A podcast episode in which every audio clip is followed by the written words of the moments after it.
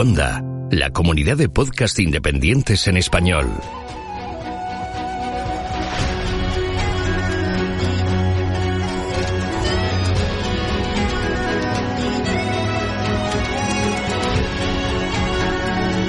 Estás escuchando Geocastaway, el podcast de geología y ciencias de la Tierra.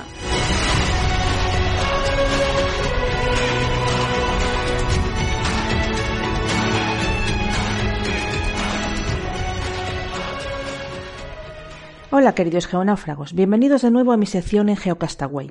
Esta es la Semana de la Ciencia y a lo largo y ancho del país surgen iniciativas de todo tipo para la promoción de la ciencia, de todo tipo también, entre el público de todas las edades. Así que espero que hayáis participado en algunas de ellas. Si son de geología, pues mejor, que también las hay y abundantes. Pero bueno, yendo a lo que nos ocupa, este mes vamos a hablar de, glaciares, desde un punto de vista lo más didáctico posible. La geomorfología glaciar es un tema al que le tengo especial cariño, ya desde la asignatura de geodinámica externa en segundo de carrera, que además fue el mismo año que me compré el Strahler, el mítico libro de geografía física. Cuando años después de terminar la carrera hice el CAP, los glaciares volvieron a aparecer. El CAP era el curso de adaptación al profesorado, el equivalente, un poco entre comillas, trimestral al actual máster del profesorado, que es anual. Bueno, pues en el CAP había una parte práctica, claro, de dar clases en un instituto, bajo la tutorización de un profesor. Pero el año que yo lo hice no había ningún profesor de ciencias en la zona dispuesto a ser tutor del CAP, con lo cual todos los que estábamos de ciencias lo que hicimos fue preparar una clase, la que nosotros quisiéramos, y darla a nuestros compañeros del CAP.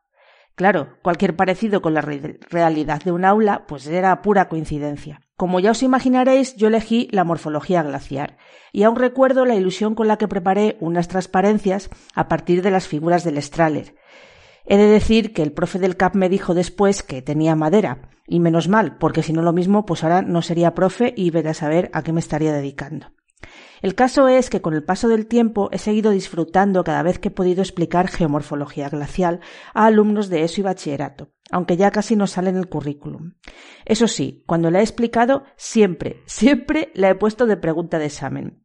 Yo no sé, a lo mejor estoy equivocada, pero hay que ver qué poca cuenta se dan los alumnos cuando los profes repetimos las preguntas en los exámenes. De cualquier manera, hoy traigo el tema de los glaciares a Geocastaway porque en el contexto que estamos de calentamiento global son una herramienta útil que podemos eh, usar con nuestros alumnos independientemente de que les vayamos a explicar geomorfología glaciar o no. Como sabéis, los procesos glaciares son característicos del periodo cuaternario y actualmente nos encontramos en un interglacial en el que el hielo cubre aproximadamente el 10% de la superficie terrestre. De ese 10%, el 85% está en la Antártida, el 11% está en Groenlandia y el resto sobre todo en las grandes cordilleras del planeta. Aunque sea un porcentaje pequeño, los efectos sobre el paisaje son brutales. El hielo es un poderoso moldeador del relieve y sus efectos además son visibles cuando ya no está el hielo, lo cual lo hace que sea un importante recurso educativo. Los glaciares erosionan principalmente de dos maneras, con dos procesos, abrasión y arranque. Además, también pueden tener efectos erosivos las aguas de fusión o el periglaciarismo. La abrasión produce superficies pulidas y estriadas y el arranque implica la fractura de la roca bajo el hielo y el arrastre de la misma. Hay muchísimas morfologías asociadas, desde las que afectan a zonas muy grandes como los valles en Artesa, muy conocidos, o los circos glaciares, a las superficies pulidas, las rocas aborregadas, etc. Y luego tenemos los procesos y formas de sedimentación glaciar, que aunque son menos visibles en el paisaje, nos ofrecen un montón de información paleoambiental. Las acumulaciones caóticas y heterométricas de material que dejan los glaciares ya sabéis que se llaman til, y si tienen forma de cordón, morrena, que, como sabéis, pues pueden ser laterales, centrales, de fondo y frontales.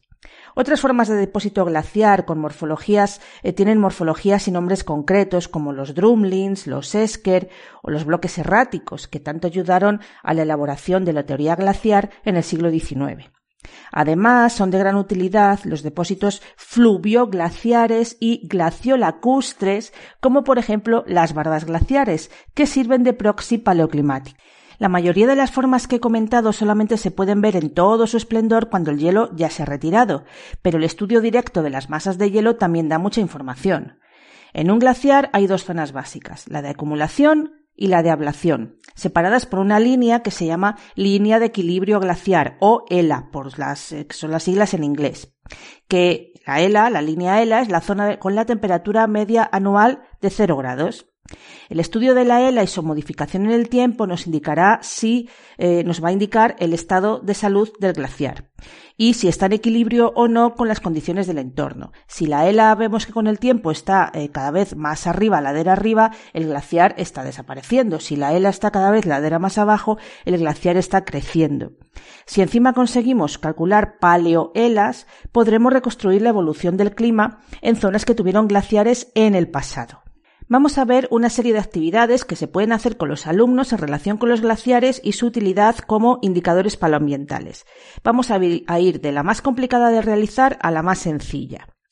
Desde luego, nada sustituiría a la experiencia de ver en directo un glaciar aunque esto puede ser complejo para nosotros y nuestros alumnos, como os podéis imaginar. En España, los únicos glaciares activos de circo están todos en el Pirineo de Huesca, y aunque son pequeños, son los glaciares más meridionales de Europa y su situación es bastante precaria. Se pueden organizar excursiones sencillas y ver el glaciar de la Neto, que es el más grande, o el de la Madaleta. Mucho más sencillo es observar en el campo morfologías glaciares fósiles sin que esté ahí ya el glaciar funcionando. Esto se puede hacer tanto en los Pirineos como en la Cordillera Cantábrica o en Gredos. Y en algún otro sitio más, porque no puedo sino mencionar la zona de Sanabria, en Zamora, con el lago de Sanabria, que es el mayor lago de origen, de origen glaciar de España, y en toda la zona de Sanabria se pueden ver formas glaciares relictas eh, de manera muy abundante. Además, en todas, eh, en, prácticamente en todas las zonas que he nombrado que se puede ver morfología glaciar, hay centros de interpretación que pueden complementar muy bien una visita o el, itinerario que hagamos eh, por el campo. Bueno, como lo más normal es que no podamos hacer estas excursiones con los alumnos y siempre y cuando dispongamos de conexión a Internet en el centro, podemos trabajar online, realizando diferentes actividades en torno a los glaciares. Vamos a citar varias. Por ejemplo, podemos hacer búsquedas de glaciares en Google Earth y una vez localizados podemos contrastar las dimensiones de unos con otros usando la misma escala, claro, podemos contrastar morfologías, podemos contrastar la orientación que tienen todo el año respecto al, sol y a la ladera de la montaña, podemos contrastar las altitudes, etcétera, etcétera.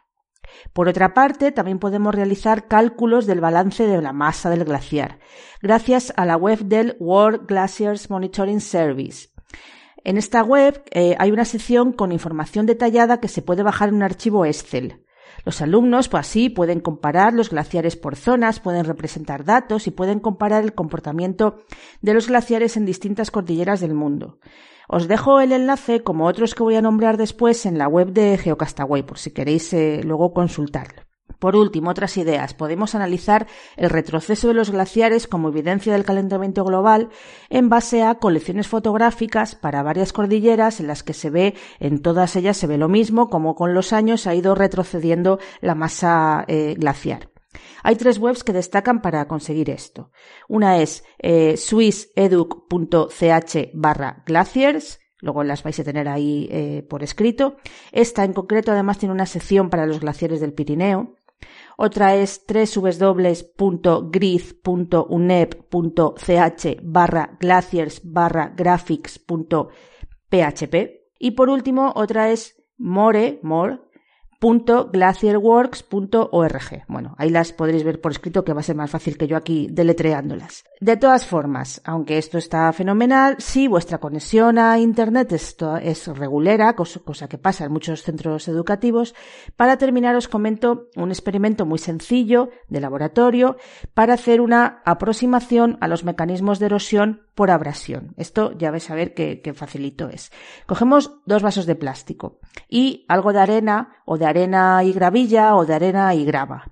Un vaso lo llenamos con agua y lo ponemos a congelar. Y el otro le echamos agua y el sedimento que, que os he comentado antes.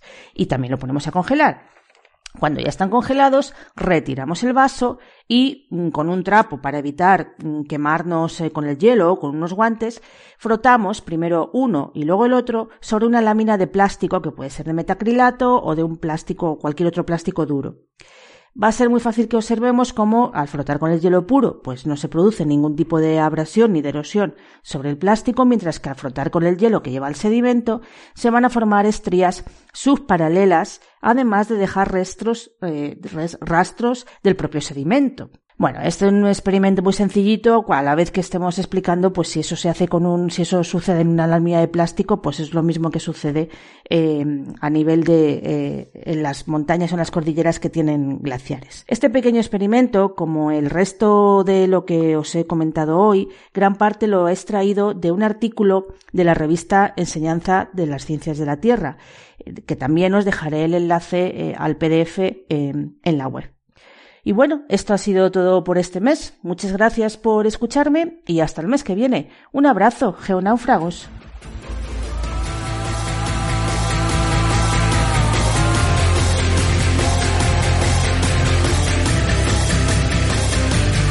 Envíanos tus comentarios, preguntas o sugerencias a geocastaway.gmail.com.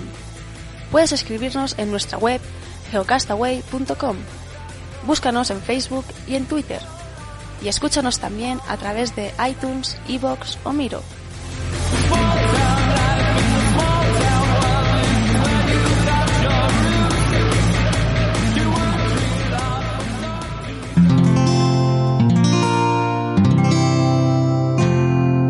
Puedes escuchar más capítulos de este podcast y de todos los que pertenecen a la comunidad Cuonda en cuonda.com.